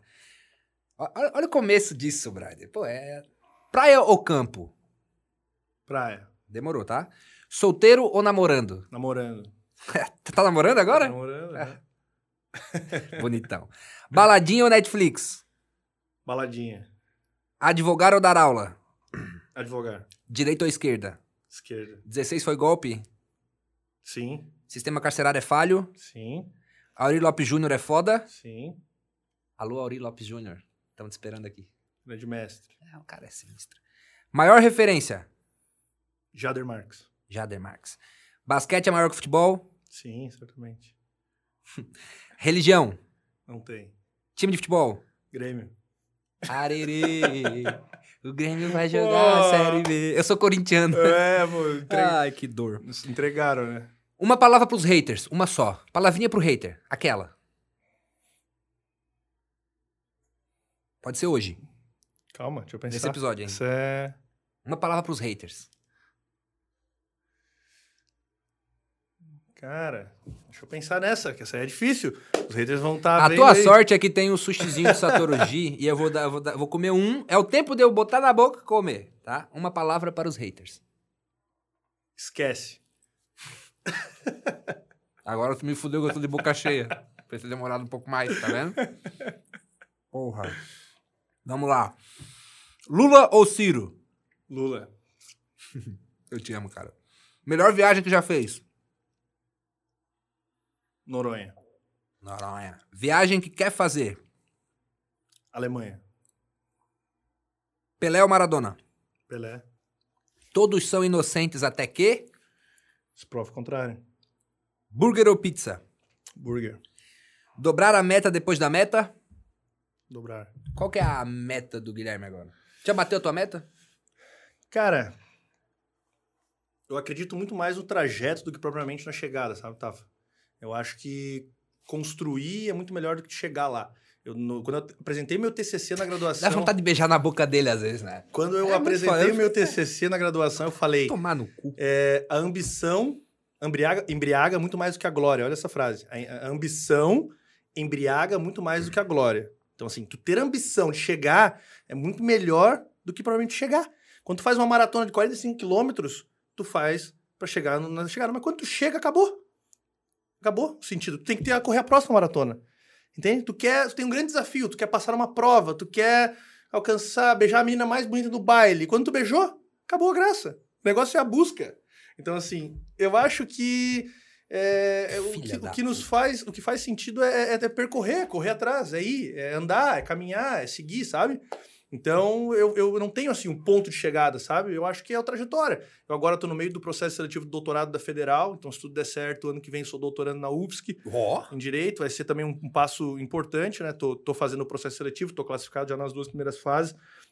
Tenho agora mais algumas fases, então, né, torcer para que tudo dê certo. Fazer o doutorado, é, me tornar doutor, depois o pós-doutorado, então quero ser um PhD em Direito, é o meu objetivo, assim, acadêmico.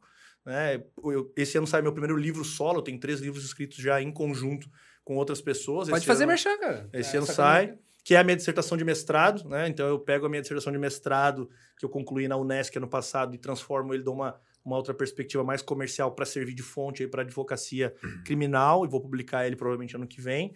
E aí, quando publicar, vem, que manda um de presente também, a gente... Por favor. Né? E, e- Então, assim, academicamente é isso. Cara, em termos de escritório, minha próxima meta é abrir a Araújo de São Paulo. Quantas Araújo Sandini existe hoje? Cinco. Cinco. Sim. Aonde?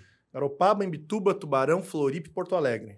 Cinco. Tem uma projeção da próxima? Já vai dar um spoiler pra Cara, as duas próximas, assim, se tudo der certo, Brasília e São Paulo. Ô, né? louco. Exato. É, é- é meta, assim. Meta é algo que vai depender também do mercado, da construção de Porto Alegre, porque Porto Alegre foi a primeira fora de Santa Catarina. Uhum. Então, as, as quatro que eu tenho em Santa Catarina, Garopaba, Mituba, Floripa eh, e Tubarão, eh, tem uma facilidade que é o quê? A, a distância territorial. Então, eu Uhum. consigo me deslocar rapidamente nas quatro. eh, rap- Então, tem um cliente em Tubarão, estou em Floripa, cara, pego o carro de manhã, saio, início da tarde É eu estou em rápido. Tubarão. Antes... Agora, Porto Alegre é um pouco mais difícil porque já é outro estado, né? Então, é, foi uma experiência que surgiu a partir de um sócio, que é o Ramiro, eh, que é o, é o nosso sócio que vai tocar a unidade lá, né? E ele está lá, inclusive, a unidade está operando. E a gente vai ver como ela vai funcionar em termos de custo, porque cada unidade é um custo maior, né? E se ela vai dar retorno. Se Porto Alegre caminhar como a gente espera que caminhe, a gente vai certamente ano que vem estar com o Araújo Sandini de São Paulo, que a gente já tem uma atuação, eu fiz a minha OAB São Paulo, eu já tenho clientes em São Paulo, só falta é, efetivamente ter uma pessoa efetivamente lá e estabelecer uma base para ter uma Araújo Sandini de São Paulo. Gui, a gente tem algumas, algumas perguntinhas. Ah, São rápidas. Tá? Vamos lá, vamos embora. Ahn, já advogou pra facção? Para facção, não. Mas para faccionado, sim. Para faccionados. Aí é... Entende a diferença? Tu é, Eu não sou contratado pela facção. tu é advogado pelo eu sou cara. contratado pela família do cara, mas ele, ele é uma pessoa faccionada. Existe essas du- essa diferença. Né? Existem advogados que são advogados que advogam para a facção. O cara recebe um valor por mês para advogar para a facção. Foi preso João, Pedro, Paulo, ele Você vai fa- lá. Tu, tu faria isso? Não. Não, não, não, faria daí- porque você isso- fica vinculado. Tu vincula. É, e aí tu. Eu prefiro o quê? O sujeito. é, Como é, que, como é que eu sou contratado? Um familiar me liga, a pessoa me liga e diz: olha, eu tenho um problema criminal, eu analiso o processo, eu dou um parecer sobre o processo, então eu não dou olhadinha em processo. Ah, dá uma olhadinha no processo. Cara, não. Eu dou parecer sobre o processo, então o cara me pede. E se ele for faccionado ou não, cara, é uma questão Não que importa. não importa pra mim. Já deixou de pegar algum caso? porque- Ah, mano, esse cara é do PCC. Eu não vou pegar caso do PCC porque PCC é bronca, a galera vai me julgar, vai dizer que eu sou parte do PCC, blá blá blá. Não, não. Eu- deixou de eu pegar. Já deixou de pegar algum cara. caso por causa disso? Cara, eu já deixei de pegar casos assim que eu não me sentia capaz de defender pela situação em si, assim, olha, esse caso aqui me embrulha de alguma forma o estômago ah, e, acontece isso? e é, e acho que é uma coisa que não tem aquilo saída e acabei não pegando por uma questão con- eh, íntima, assim, já aconteceu, é raro, mas, mas acontece, assim, de vez em quando. Então, é, eu não, não, o fato de ser de uma facção ou de outra, é, o fato de ser, é, ter cometido esse ou outro crime, não, Não influencia, não influencia, tá. né? Porque, enfim. Como tu se sente defendendo bandido? Essa é muito genérica. Essa é muito genérica. Porque. de- é- É que o próprio conceito de bandido é complicado. É, é aquilo que eu sempre falo. Cruzar a linha do cidadão de bem para o bandido é muito simples. A pessoa que até ontem era cidadão de bem, pagava seus impostos, tomou um vinho com a esposa, saiu, matou uma criança de bicicleta, passou a ser bandida. Ela tá acusada. E ela vai me procurar. Você- por exemplo, o pessoal da- do caso da Kiss, que tá em voga. Será que aquele dia que o cara, dono de uma boate, que era um cidadão de bem, que nunca tinha pisado numa delegacia, Empreendedor. empreendedor, pegou fogo na, na boate dele, Matou morreu, 300. ele, ele passa a ser bandido ou não?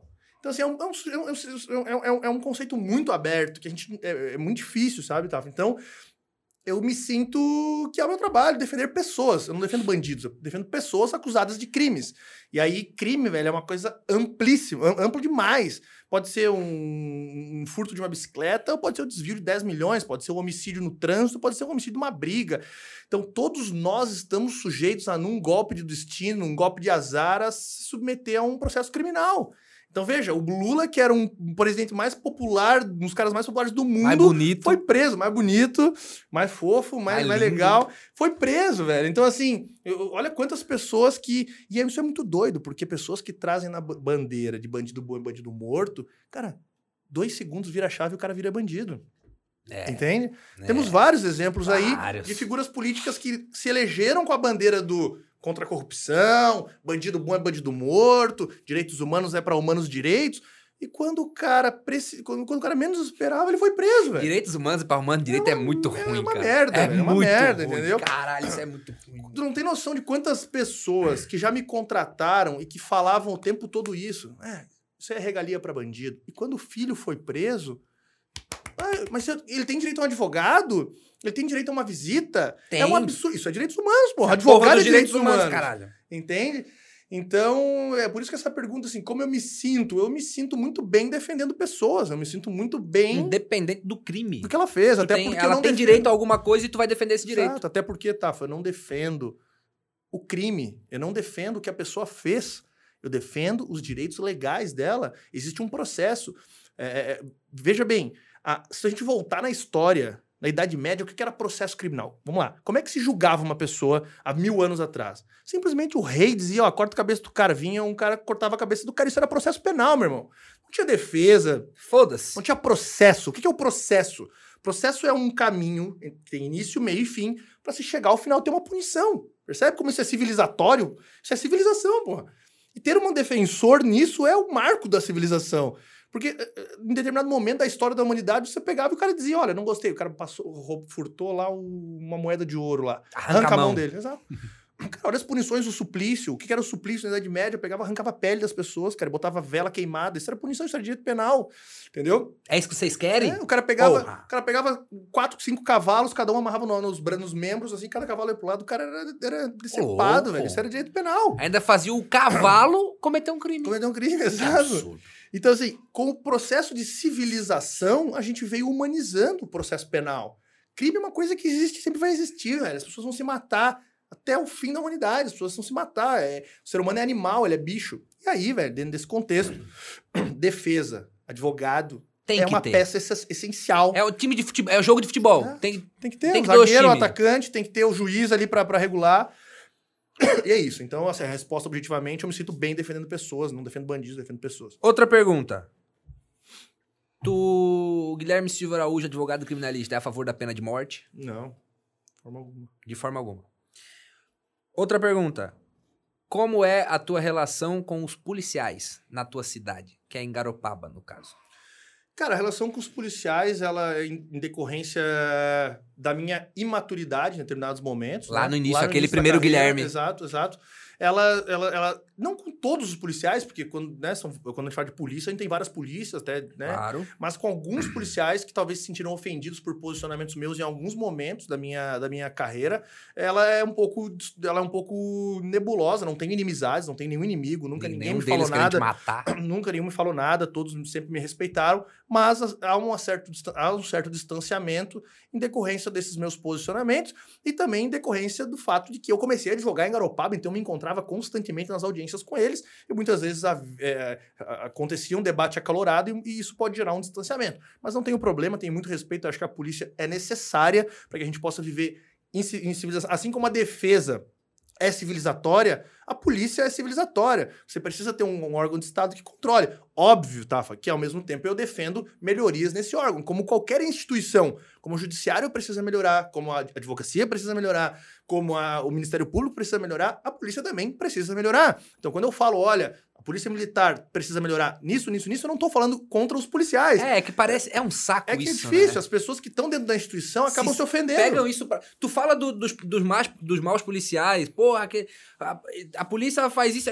Aí o cara que é um bom policial, ele se dói pelos maus policiais, ao invés de ele endossar isso e Exato. tentar melhorar dentro da Exato. corporação. É que É que daí a gente parte do princípio de que quando tu vê esses caras fazendo essas defesas, parece que, a- que o cara entende que a polícia é perfeita, mano. Exato. E não é. Tu, é. tu entende que o- dentro do, do, do universo criminal, dos advogados, enfim, Tem muito picareta. tem né? muito picareta, mano. E, e, e tu, sendo um cara, né, respeitado, tudo mais, com, né, com um caráter idôneo, tu falando isso, tu acaba ajudando Claro. pra que esses caras se ferrem. Claro. Eu tenho que ter, eu tenho que ter interesse de dentro do meu grupo é, Melhorar. tirar as laranjas podres e tentar melhorar, velho. Isso é natural. Só que, infelizmente, existe uma autoproteção muito grande, né? E isso acho que talvez fez com que eu tivesse algum distanciamento com alguns policiais. Porque eu, eu sou crítico em alguns aspectos das polícias.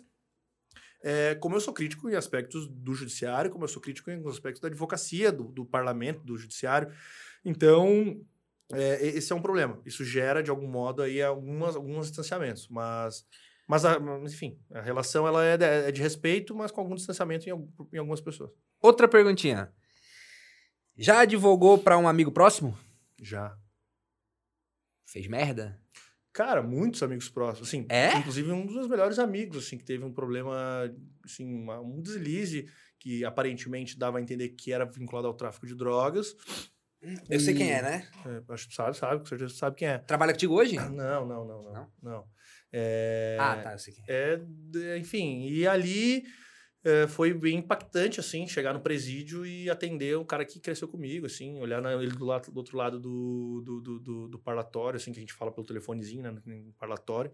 Cara, isso deve mexer É. muito, cara. Porque a responsabilidade é muito maior, né? Ela aumenta porque é teu amigo, mano. O É, cara que se criou, brother. Exato, aí o pai do teu amigo tá te ligando, a mãe também tá te ligando, e aí vai soltar.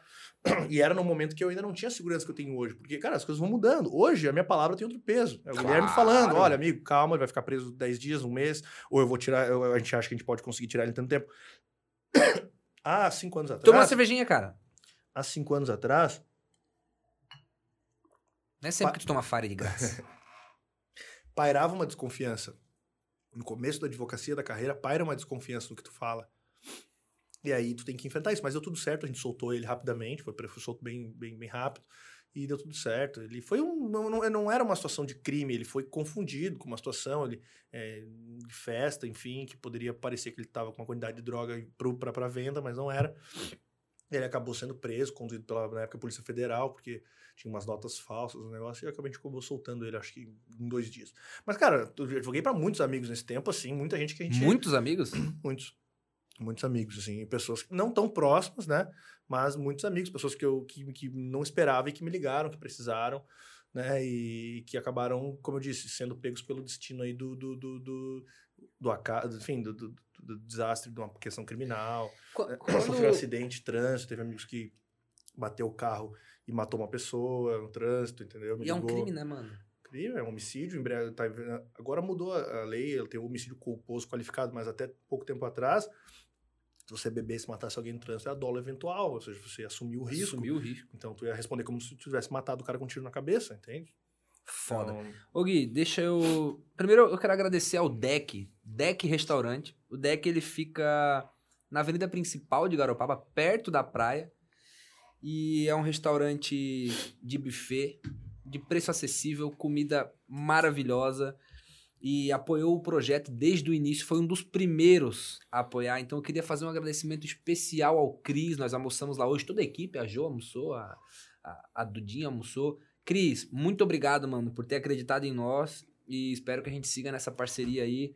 Eu fico muito feliz de ter o deck com a gente, porque é um restaurante que a gente tá vendo crescer cada dia mais. Já estão já botando mesa do outro lado da rua já, quase na frente do Tozeto ali. E, Gui, eu queria fugir um pouquinho agora do que é o Gui criminalista para saber do que é o Gui fora do terno, né? Fora da camisa social e tudo mais. Hoje tu tá morando em Garopaba, tu na- tá namorando, morando. né? Qual, qual que é o teu, teu, teu rolê preferido hoje? Cara, eu tô morando em Floripa. Ah, tá morando em Moro em Floripa? Floripa já há três anos, aham. Não sabia. É, não sabia. Há três anos, eu, quando eu fui dar aula em Floripa, eu, eu optei por fazer esse movimento. Até mesmo para construir relações em Floripa. Então, eu montei escritório lá e fui morar, né? Aluguei um apartamento lá no Itacurubi, fui morar. Até hoje estou morando lá. Minha mãe mora aqui ainda, meu pai mora aqui, então eu venho constantemente. Venho muito mais para ver a família Teu pai tem um restaurante no. lá no Praia do Rosa. aham. É, Faz merchan do restaurante, mano. Caropaba Grill, restaurante comida caseira, tradicional, raiz, né? Restaurante que não é luxo, restaurante para comer bem e para, enfim, matar larica. Comida dele é boa pra caramba. boa. É boa. Jorjão é Jorjão é, famoso, é Jorjão é histórico, foda. né? Jorjão é patrimônio. Jorjão é cidade, patrimônio. E, cara, então hoje eu moro em Floripa. Minha namorada mora em Lauro Miller, lá nos pés da serra. Então a gente tem um rolê de estrada. Pegou uma coluna. Tá certo. Ela vai final de semana pra Floripa, eu vou final de semana pra Lauro Miller, lá, né? É a última cidade ali antes de Bom Jardim na Serra. Então um rolê também legal, um rolê é, que tem cachoeira, tem porra, várias trilhas legais. Então eu, eu, eu, eu sou um cara da, na minha vida pessoal que não gosta de rotina, sabe? Eu gosto de, isso, isso me, me move muito, assim. Então, O que, que tu quer tenho- fazer na Alemanha, cara? Cara, porque eu conheci a Europa, eu conheci a parte de baixo da, da, da Europa, assim. Eu conheci Espanha, conheci Portugal. É... Tu quer fumar maconha lá? Não, cara. quer. E aí eu fiquei com vontade, na época que eu fui, assim, era verão, então eu acabei não indo pra parte de cima, os países nórdicos. É, tenho vontade de conhecer Holanda, a Alemanha, é uma vontade, assim, de... de de Holanda conhecer. e Alemanha. Holanda e Alemanha. E aí tu não quer fumar maconha lá? Tá bom. Tá bom, sou maconheiro. Não, não, não. E, cara, tem muitos lugares, Maldivas, porra, lugar que eu quero conhecer também, Porra, né? cara, todo, quem não quer conhecer a porra das Maldivas, porra? Até a, a Ju levantando a mão ali, ó. Quem que não quer conhecer a Maldivas, porra? É. Noronha foi o lugar mais foda que tu conheceu? Eu nunca Cara, fui em Noronha, assim, mano. Paris acho. é legal. Assim, é, Foi pra Paris? Barcelona é Cara, massa. tu tá ricão, né, Gui? Caralho, brother. Porra, sai daqui, eu vi tu no posto, mano. O bicho cara. agora, porra. Cara, Barcelona é demais, velho. Barcelona, pra mim, da Europa, assim, foi o lugar que eu, porra, caralho, assim, em termos de. Eu fui, fui na época solteiro, assim, então, cara, noite de Barcelona, Ah, cara, restaurantes, lugar, a vibe de Barcelona, assim, e, e aí, Lisboa, pô. Ele não fez nada lá. Como é que é o nome da tua namorada? Bia. Bia. Fez nada lá em Barcelona. Mal saía, só ia pra praia de dia. É, não, mas o que importa é. O passado é o passado, né? Hum. Já era, tá O enterrado. que ficou em Barcelona, Ficou ficou em Barcelona, Barcelona, pai. lógico. Isso e, aí. cara, Noronha é demais também, enfim. E, cara, eu acho que, assim, é, a gente vai conhecendo os lugares na medida que a gente pode, que a gente tem vontade, mas, é, mas enfim. Gui, sabe o que que eu quero agora? O quê? Eu quero que tu. Tu é professor universitário, né? Eu quero que tu mande uma mensagem que tu fale pra galera que tá pensando em estudar direito, pra galera que tá que entrou na universidade, pra galera que tá caminhando, fazendo o mesmo percurso que é dolorido que tu fez. Quero que tu mande uma mensagem pra esses caras ah, que estão passando pela mesma coisa que tu passou enquanto eu como um sushi do Satoruji, que é maravilhoso. inclusive. Vai lá. É aquela câmera ali. Tá, bom. Estão então. ali essas pessoas. né? Bom, eu sou, de algum modo, a, a comprovação de que a gente pode, com esforço é, e dedicação, estudo, mudar a nossa realidade. né? Então, eu, felizmente, hoje, eu tenho, de algum modo, alcançado cada dia mais.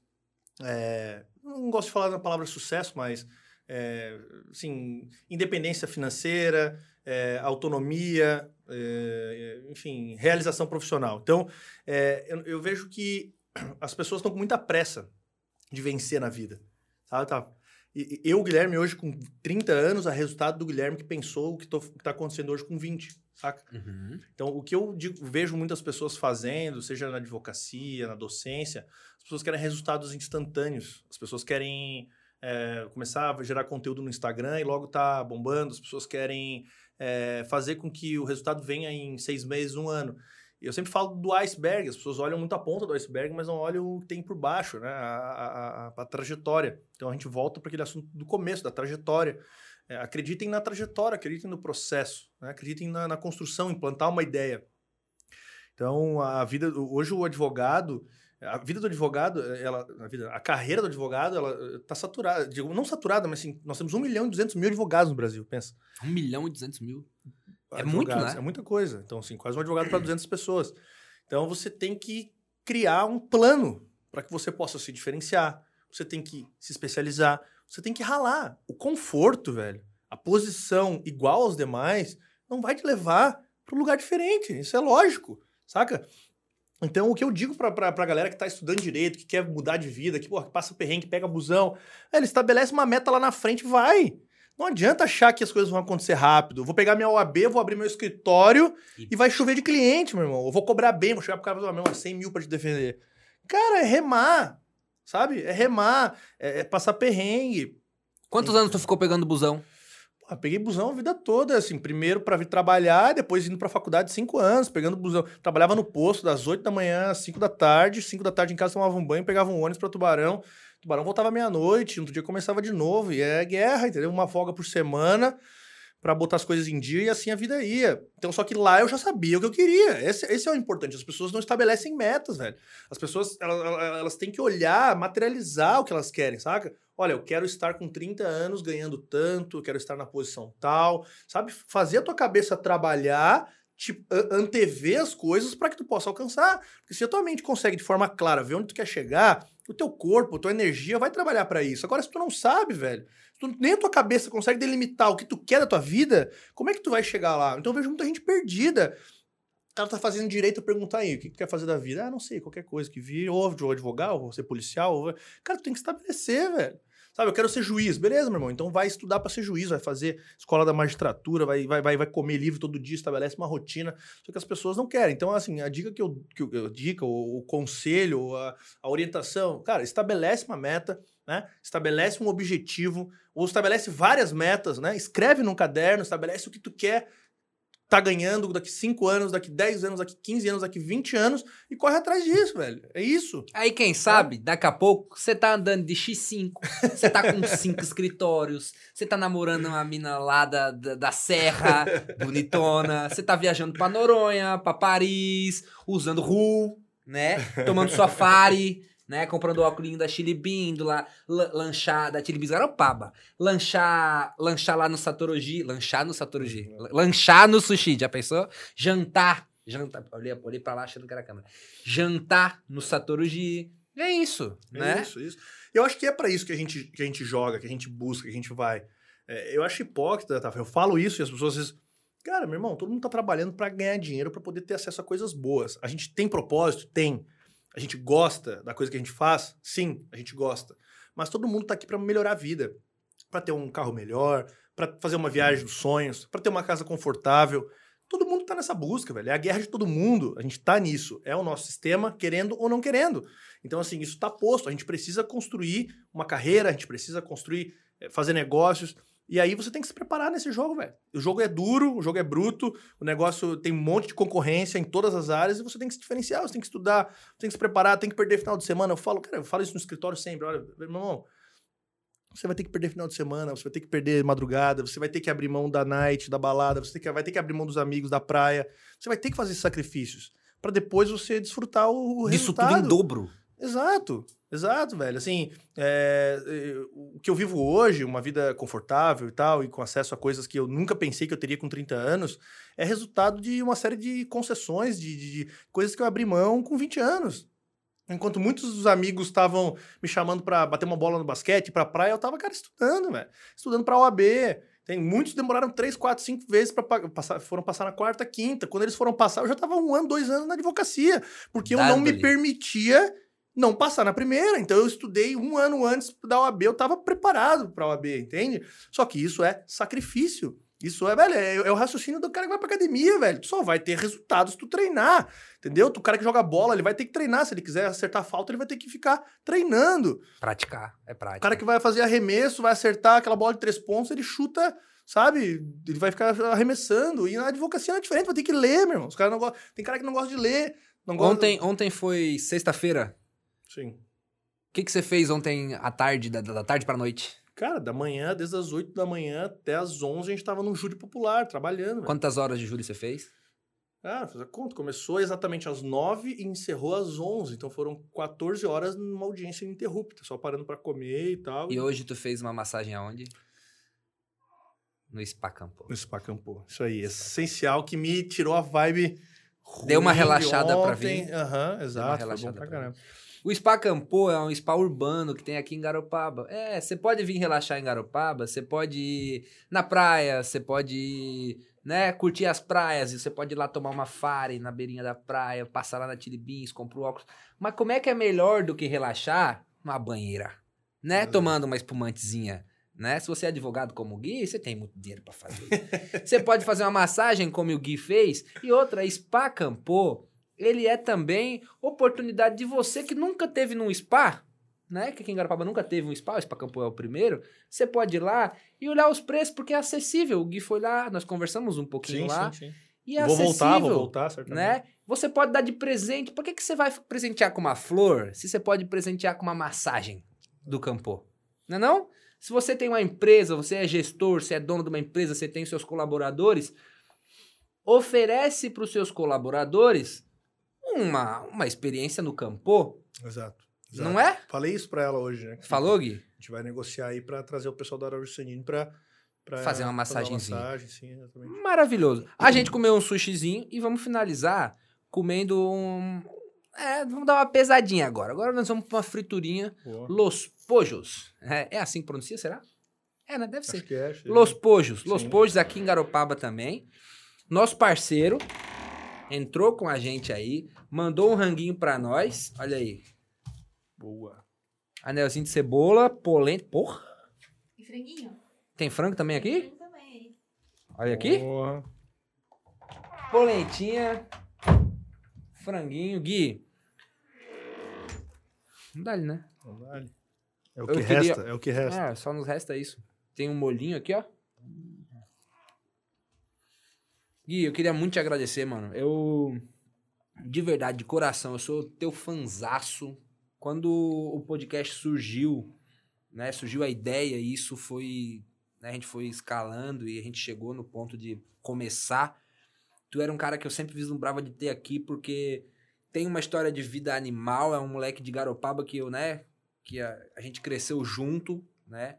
Mais próximo, menos próximo, mas Garopaba é uma cidade pequena, a gente estava sempre em contato. E, e, e ver tu, assim como outras personalidades, outras pessoas que eu conheço que, que hoje estão projetadas e tudo mais, isso me deixa muito feliz, mano.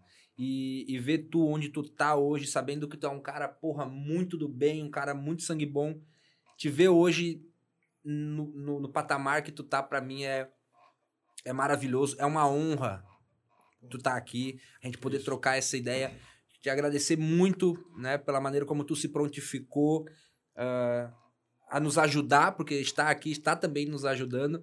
E muito irado contar a tua história, saber um pouco mais sobre como foi esse teu processo e trocaremos mais ideias sobre. Então eu queria de fato te agradecer de, de coração por toda a equipe Pode Peixe a tua, a tua presença, mano. Valeu. Maravilhoso. Obrigado. Se quiser agradecer aí, se quiser falar alguma coisa, pode falar que eu tô comendo frango agora. Beleza. Não, pô, cara, eu replico aquilo que eu te falei quando tu fez o convite, né? Tu estando no projeto, óbvio que eu sei que tem uma galera por trás fazendo isso acontecer, mas tu sendo a cara ali quando tu me fez o convite prontamente, sem saber exatamente do que se tratava e de quais os detalhes, eu te disse, olha, se tu tá no jogo, pode contar comigo, porque eu te conheço e a tua história, assim como tu sabe da minha, sabe aquilo que que eu sei aquilo que tu já fez, que tu produziu, que tu batalhou em, em vários campos, em várias coisas, e sei da tua índole, então, cara, o que tu tá, eu sei que é alguma coisa séria, uma coisa que tem propósito, uma coisa que tem sentido, e certamente tu, tu poderia contar comigo. Então, eu fico honrado, né, de algum modo, o Po- o Pode Peixe querer me ouvir, achar que eu tenho algo a contribuir para as pessoas, né, achar que eu tenho algo para, de algum modo, compartilhar para ajudar na vida das pessoas, ou motivar de alguma forma, ou as pessoas perceberem que podem fazer, que são capazes de fazer. É, então eu tô super feliz, cara. Foi um papo muito bacana, uma experiência diferente. Geralmente eu falo é, em palestra, falo em dou aula, falo em, em congresso, enfim. Tenho viajado, né? Claro que a pandemia parou um pouco. é, isso foi muito mais online, mas já, já tive, tive em São Paulo agora recentemente palestrando, tive em Maceió esse ano palestrando. Então, assim, tenho sido convidado e provavelmente ano que vem as coisas devem voltar, os eventos presenciais voltar. E esse, esse modelo de conversa que é muito diferente, é uma coisa muito mais dinâmica, apesar de que é, eu talvez até tenha o cacuete, às vezes, da palestra, porque a palestra tu tem que ter a, a fala constante para não deixar o público dispersar, enfim. Eu consegui é, trocar essa ideia esse- nesse bate-bola e foi muito diferente. Então, para mim, é, é uma coisa que eu não tô acostumado, mas foi muito massa. Eu acho que são, tu fez eu relembrar coisas que nem às vezes eu lembrava. Então, quando tu pergunta coisas, eu tenho que puxar na memória para contar a história, coisas que a gente acaba. Então, foi uma experiência sensacional. Certamente, cara, vou, vou levar aí e vou ajudar. Convido o pessoal a curtir as redes Se- sociais do Podcast. Se, se a gente fizer merda, tu defende nós? Certamente, pagando bem que mal tem. Não, tô brincando, tô brincando. Tu é meu amigo. De repente eu faço um desconto aí, faço um parcelado, enfim.